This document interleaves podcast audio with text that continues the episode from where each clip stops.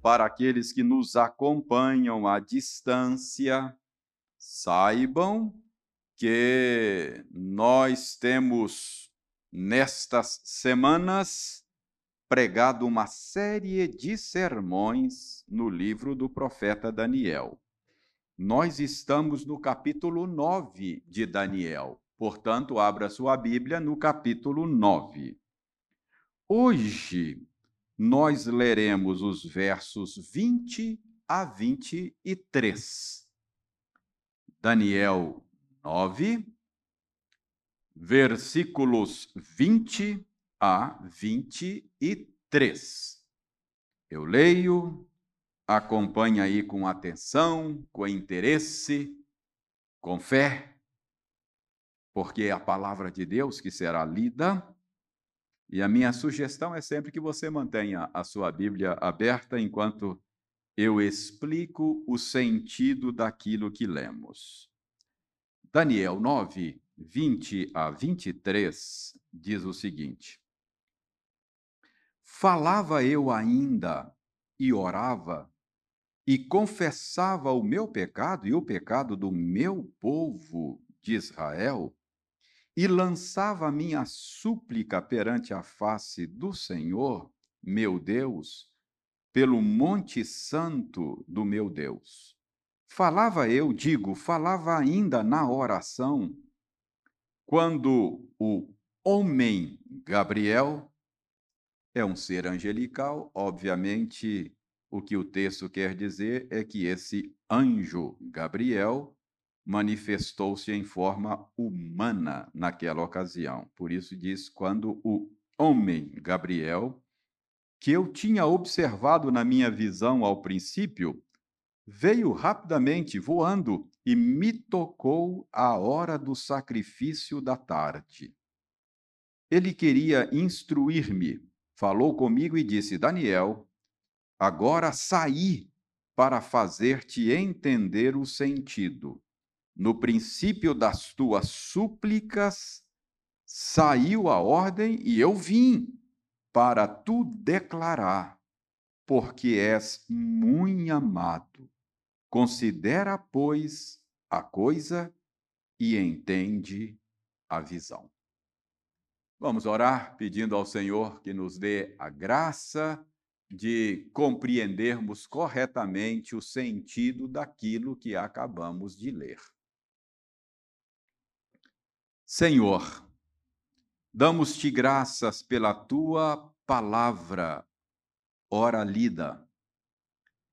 E agora, quando vamos nos esforçar para compreender o sentido daquilo que lemos, pedimos que o Senhor nos dê a tua graça.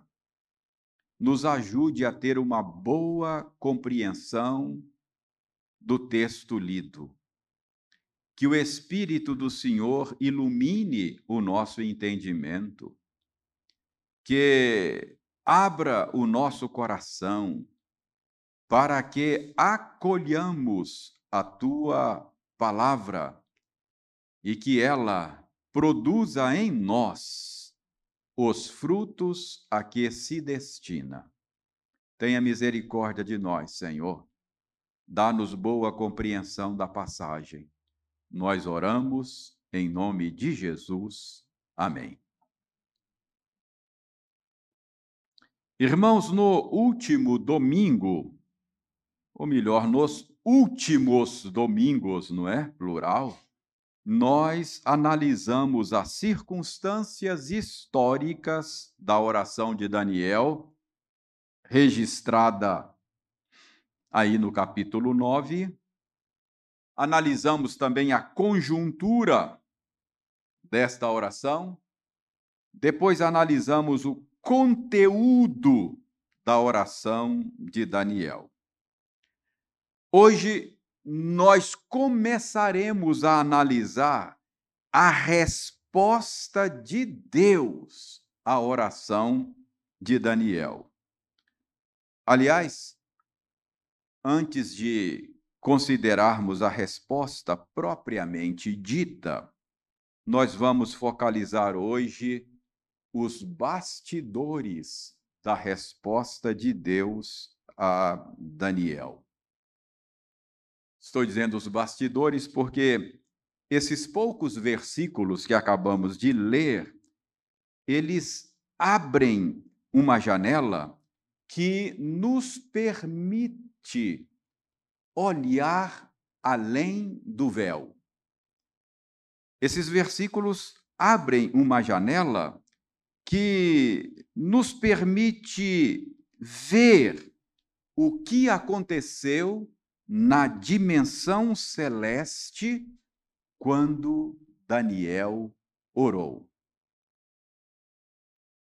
Ah, você viu que hoje a ordem litúrgica girou bem em torno do Apocalipse, exatamente porque o Apocalipse é o desvendar, é o abrir de uma janela para que João e nós que lemos João possamos ver o que acontece nos céus, não é?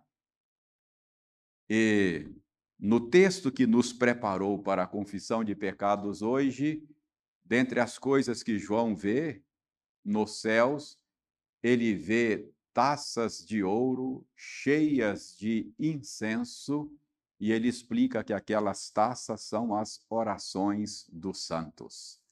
Então, quando Deus deu a João a oportunidade de olhar além do véu, ele viu que as nossas orações chegam em forma de incenso a presença do Senhor.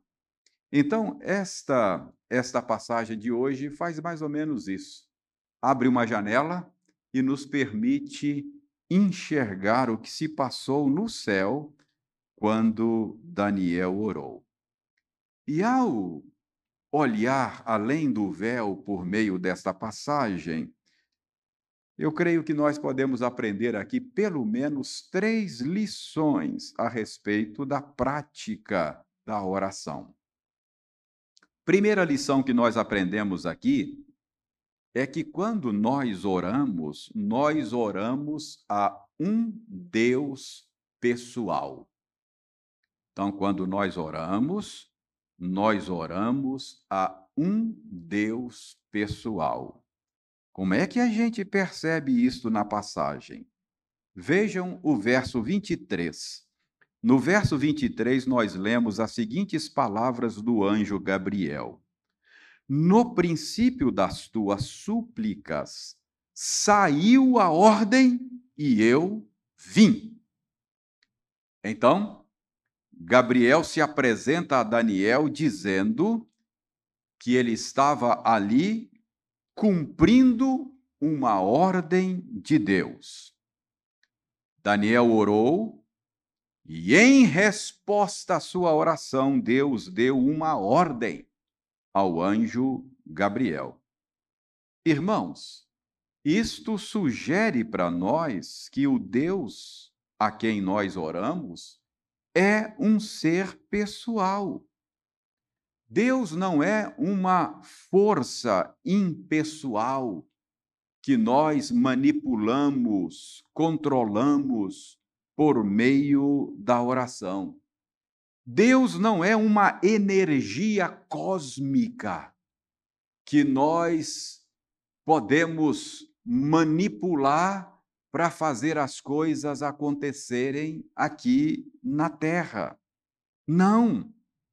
O que nós percebemos aqui é que Deus é um ser pessoal. É uma pessoa, ou melhor, três pessoas. Ele tem vontade própria. Ele pensa. Ele decide. Ele dá ordens.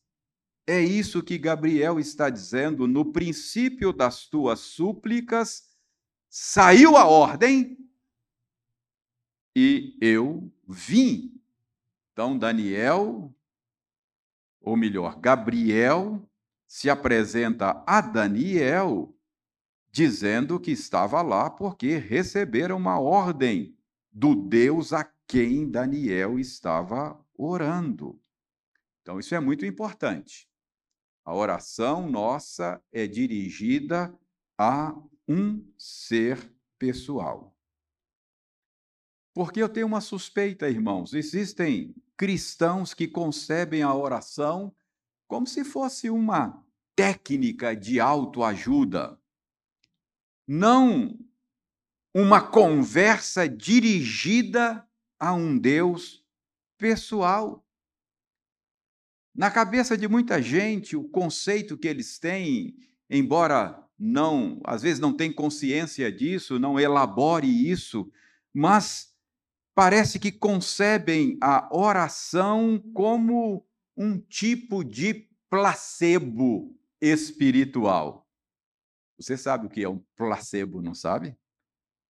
É aquele medicamento feito de uma substância inativa que não faz bem nem faz mal, que não tem nenhuma interação com o organismo, mas que os médicos dão sem o paciente saber exatamente traz algum benefício de natureza psicológica para aquele que toma.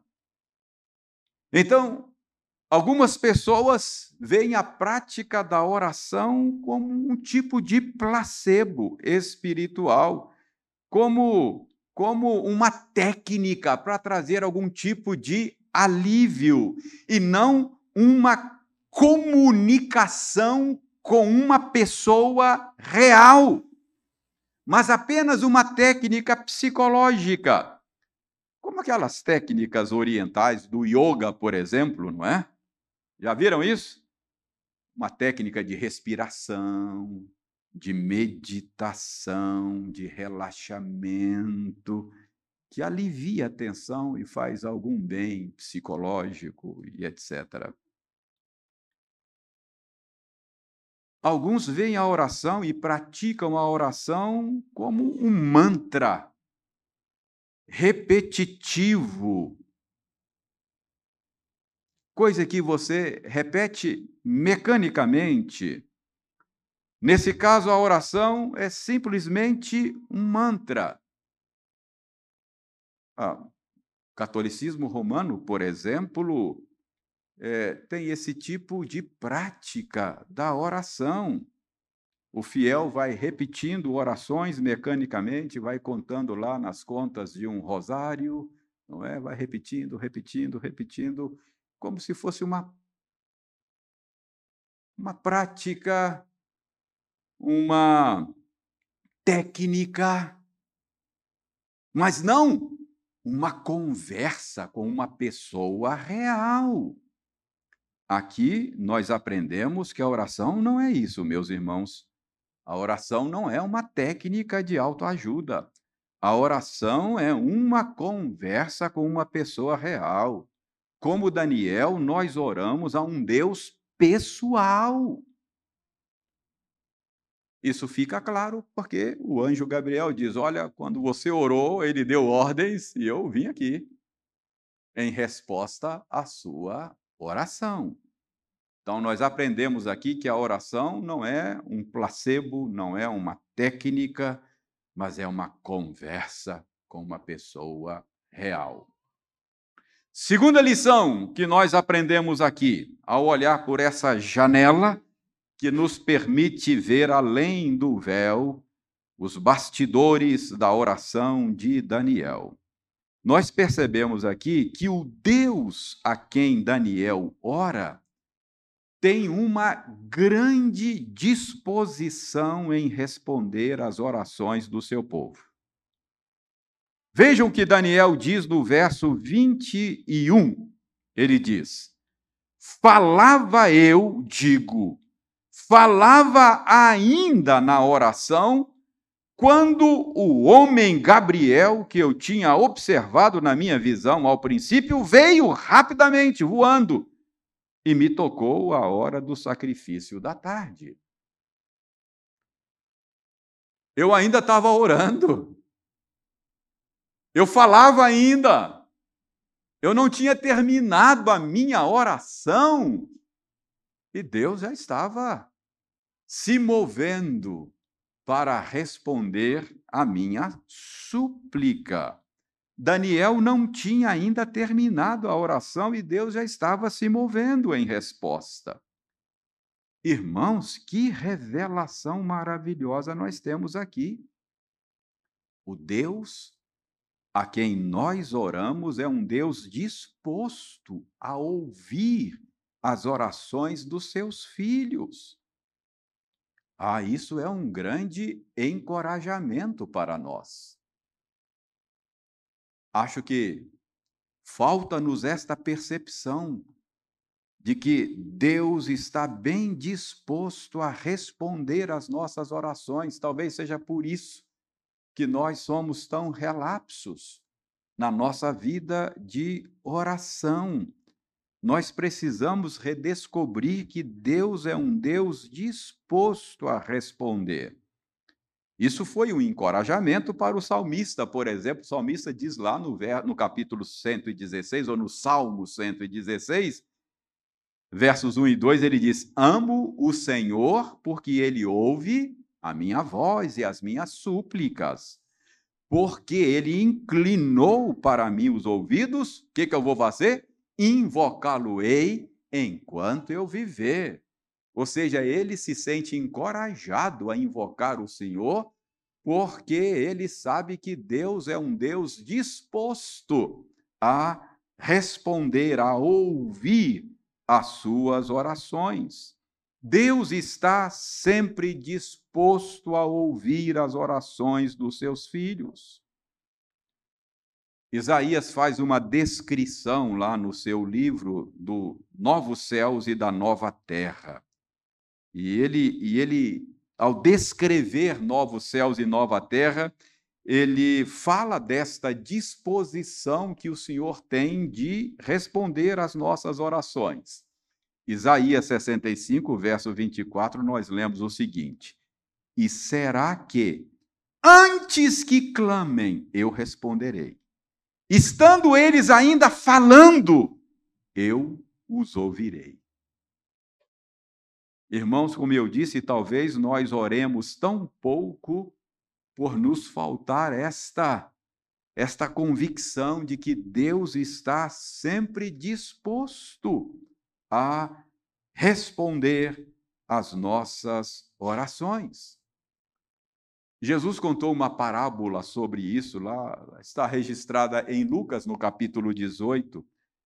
É uma parábola sobre a oração. Ele fala de uma viúva que clamava dia e noite diante de um juiz, mas o juiz era insensível, o juiz era indisposto a ouvir e atender a causa da viúva. E Jesus diz que ela continuou insistindo até que o juiz iníquo, insensível, indisposto, acabou sendo vencido pelo cansaço e atendeu à petição da viúva. Esta parábola, ela funciona pelo contraste. O que Jesus está dizendo nesta parábola é que, diferentemente daquela viúva, nós oramos a um Deus sensível, disposto a nos atender e às vezes nós não o buscamos. Aquela viúva que tinha tudo para não buscar ajuda naquele juiz, continuou buscando. Nós que temos tudo para buscar, não buscamos. Então, é o contraste aí que nos ensina. O que Jesus está dizendo com a parábola do juiz iníquo é que Deus está mais disposto em nos atender do que nós estamos dispostos a pedir. Ele está mais disposto a nos atender, a disposição dele em nos atender é maior do que a nossa disposição em orar. Então, essa passagem de Isaías que nos ajuda, melhor, de Daniel, que nos ajuda a olhar além do véu, nos ajuda a perceber que as nossas orações são orações dirigidas a um Deus que está sempre disposto a nos atender. Não é isso que Tiago disse? Tiago diz: vocês não têm porque vocês não pedem. Não é? Jesus disse: pedi, dar-se-vos-á. Buscai e achareis. Batei e abri-se-vos-á. Então, irmãos, nós precisamos saber que nós oramos a um Deus que está sempre disposto a nos atender. Mas preste atenção, eu não estou dizendo que Deus vai atender a sua oração no tempo e do jeito que você deseja. Não é isso. O que eu estou dizendo é que há em Deus uma disposição em nos ouvir e nos atender. O que eu estou dizendo é que Deus tem prazer em dar coisas boas aos seus filhos. Agora, se ele não atende ao seu pedido no tempo e do jeito que você quer, não é por indisposição dele. Ele está sempre disposto a ouvir as nossas orações. Quando a resposta de Deus não vem no tempo que nós queremos, do jeito que nós queremos, nós precisamos nos lembrar que Deus nos ama e Ele quer o nosso bem. Quando nós oramos, nós precisamos confiar não apenas no poder de Deus, mas nós precisamos confiar no amor dele e confiar na sabedoria dele.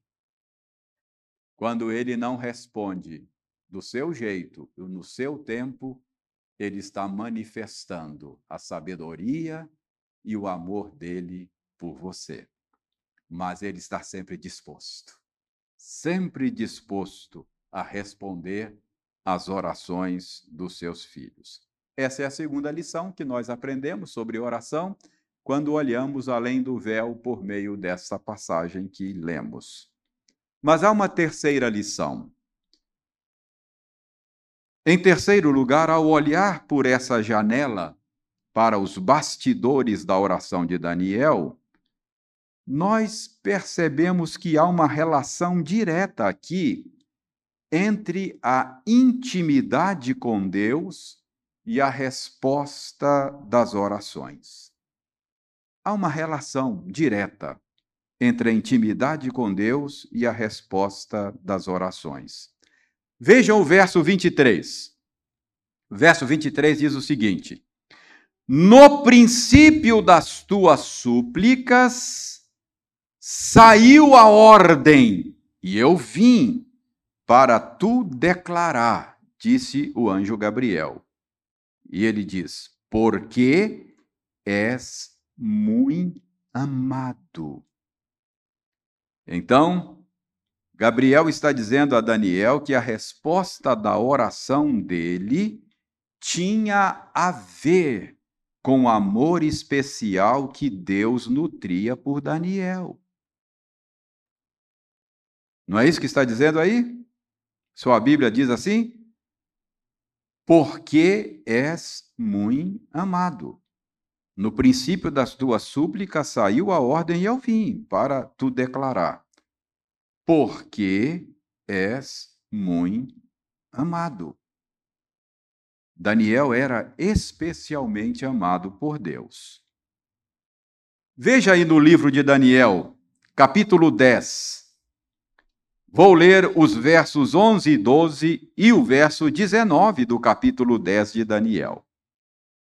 Ele me disse: Daniel, homem muito amado, está atento às palavras que te vou dizer. Levanta-te sobre os pés, porque eis que te sou enviado. Ao falar ele comigo esta palavra, eu me pus em pé, tremendo. Então me disse, verso 12: Não temas, Daniel, porque desde o primeiro dia em que aplicaste o coração a compreender e a humilhar-te perante o teu Deus, foram ouvidas as tuas palavras, e por causa das tuas palavras é que eu vim. Verso 19: E disse: Não temas, homem muito amado, paz seja contigo. Sê forte, sê forte. Ao falar ele comigo, fiquei fortalecido e disse: Fala, meu Senhor, pois me fortalecestes. Homem muito amado. Daniel era um servo especialmente amado pelo Senhor. Gabriel disse: A sua oração foi respondida, porque você é um servo muito amado. Talvez você diga, reverendo, não estou entendendo. Deus não ama todos os seus filhos igualmente? Deus não ama todos os seus filhos da mesma maneira? Irmãos, a resposta é sim e não. Deixe-me explicar isso.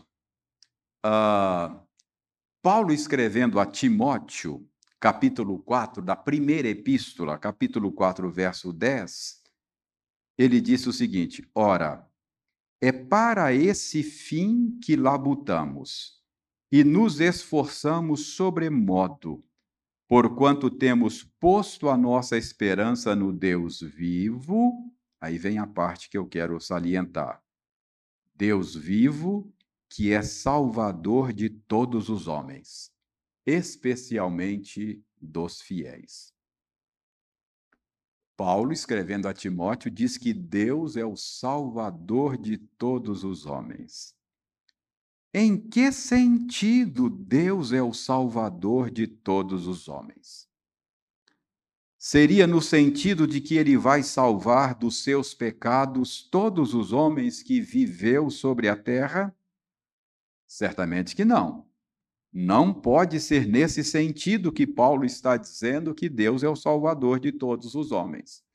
Porque isso seria seria contradizer o ensino geral da escritura. A escritura deixa claro que nem todos serão salvos. Então, em que sentido Deus é o salvador de todos os homens? Irmãos, bons intérpretes da Escritura dizem que nós precisamos entender o que Paulo está dizendo aqui no sentido de ser Deus o provedor, ser Deus o mantenedor, ser Deus o sustentador da vida de todos os homens.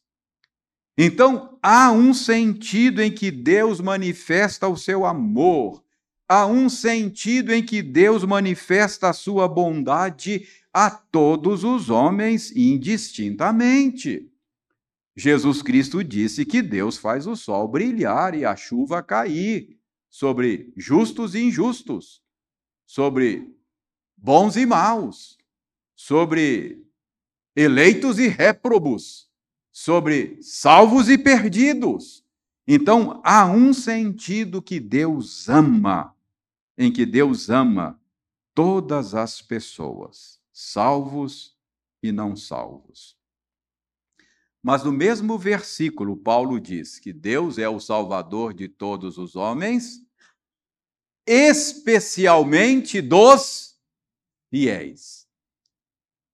Então, embora Deus manifeste a sua bondade e o seu amor a todos os homens, Paulo está dizendo que Deus manifesta o seu amor e a sua bondade de maneira especial aos seus eleitos. Então há um sentido em que Deus ama os seus eleitos de uma maneira especial que ele não ama os demais.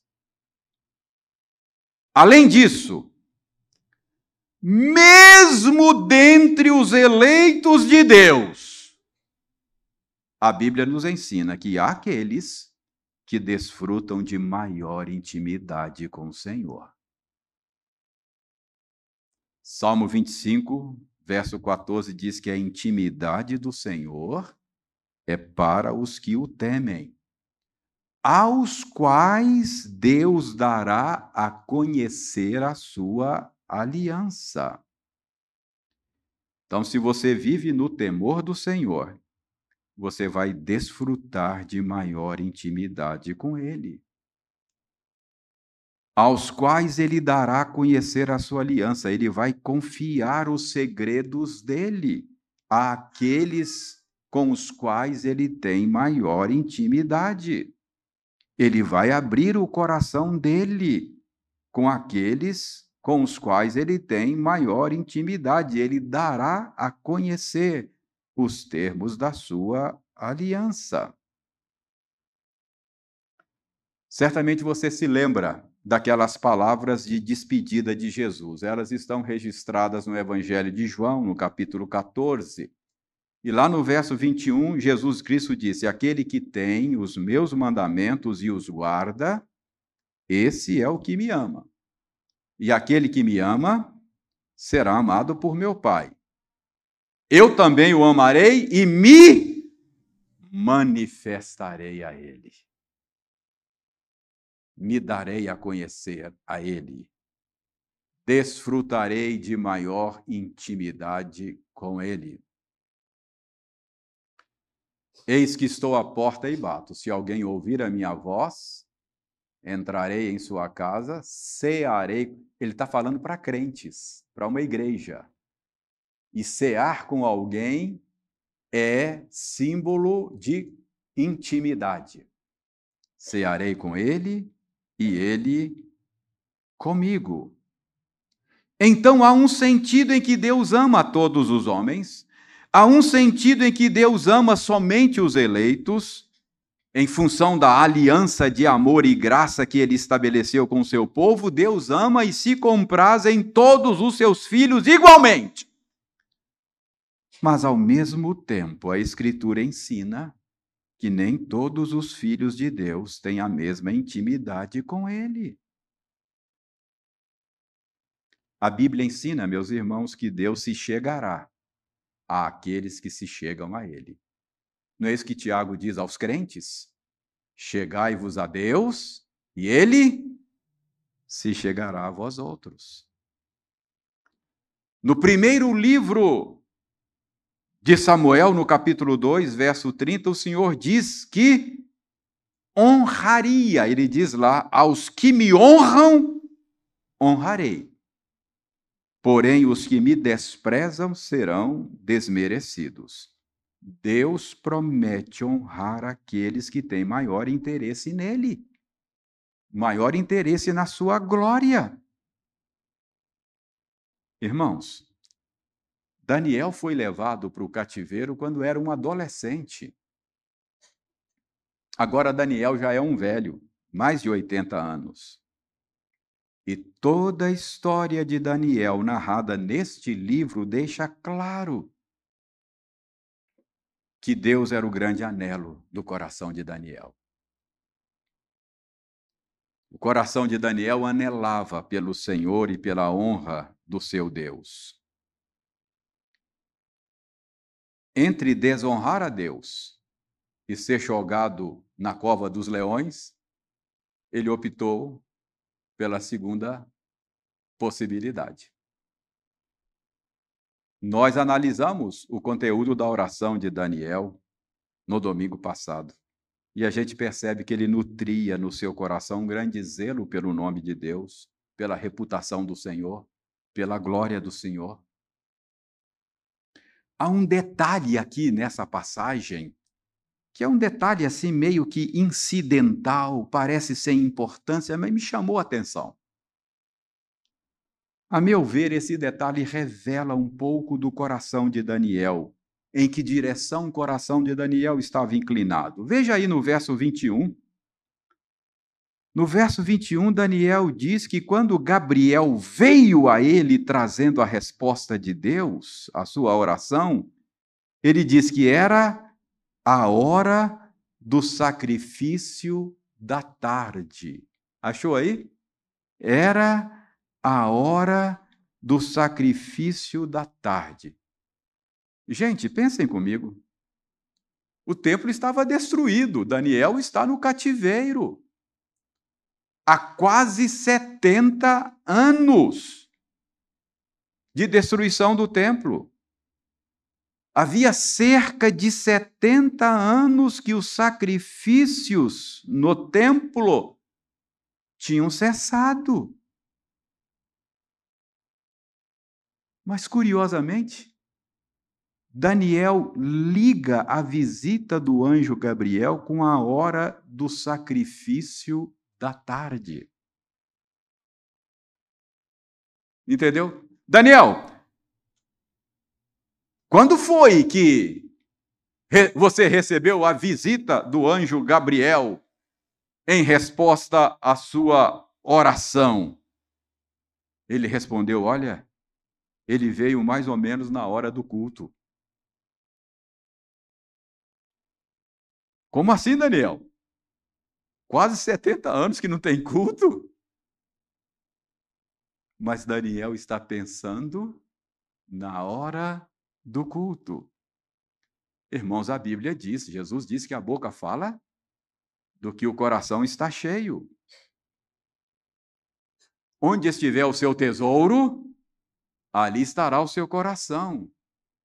Irmãos, isso não dá a impressão de que o coração de Daniel estava inclinado na direção de Jerusalém, no Monte Sião. Era a hora do culto. Não tem culto, mas é a hora do culto. O coração de Daniel está inclinado para o Senhor, para a comunhão com Ele. O Senhor é o anelo do coração de Daniel. Aos que me honram, diz o Senhor, eu honrarei. A intimidade do Senhor é para os que o temem. Com quem você abriria o seu coração mais facilmente? A quem você confiaria os seus segredos? Certamente seria com alguém que tivesse real interesse em você. Não é verdade? E você é a imagem de Deus. Deus é assim também. Ele confia os seus segredos aos que têm um real interesse nele. Ele é íntimo daqueles que de fato o querem mais do que tudo. Buscar-me-eis e vão me achar. Quando me buscarem,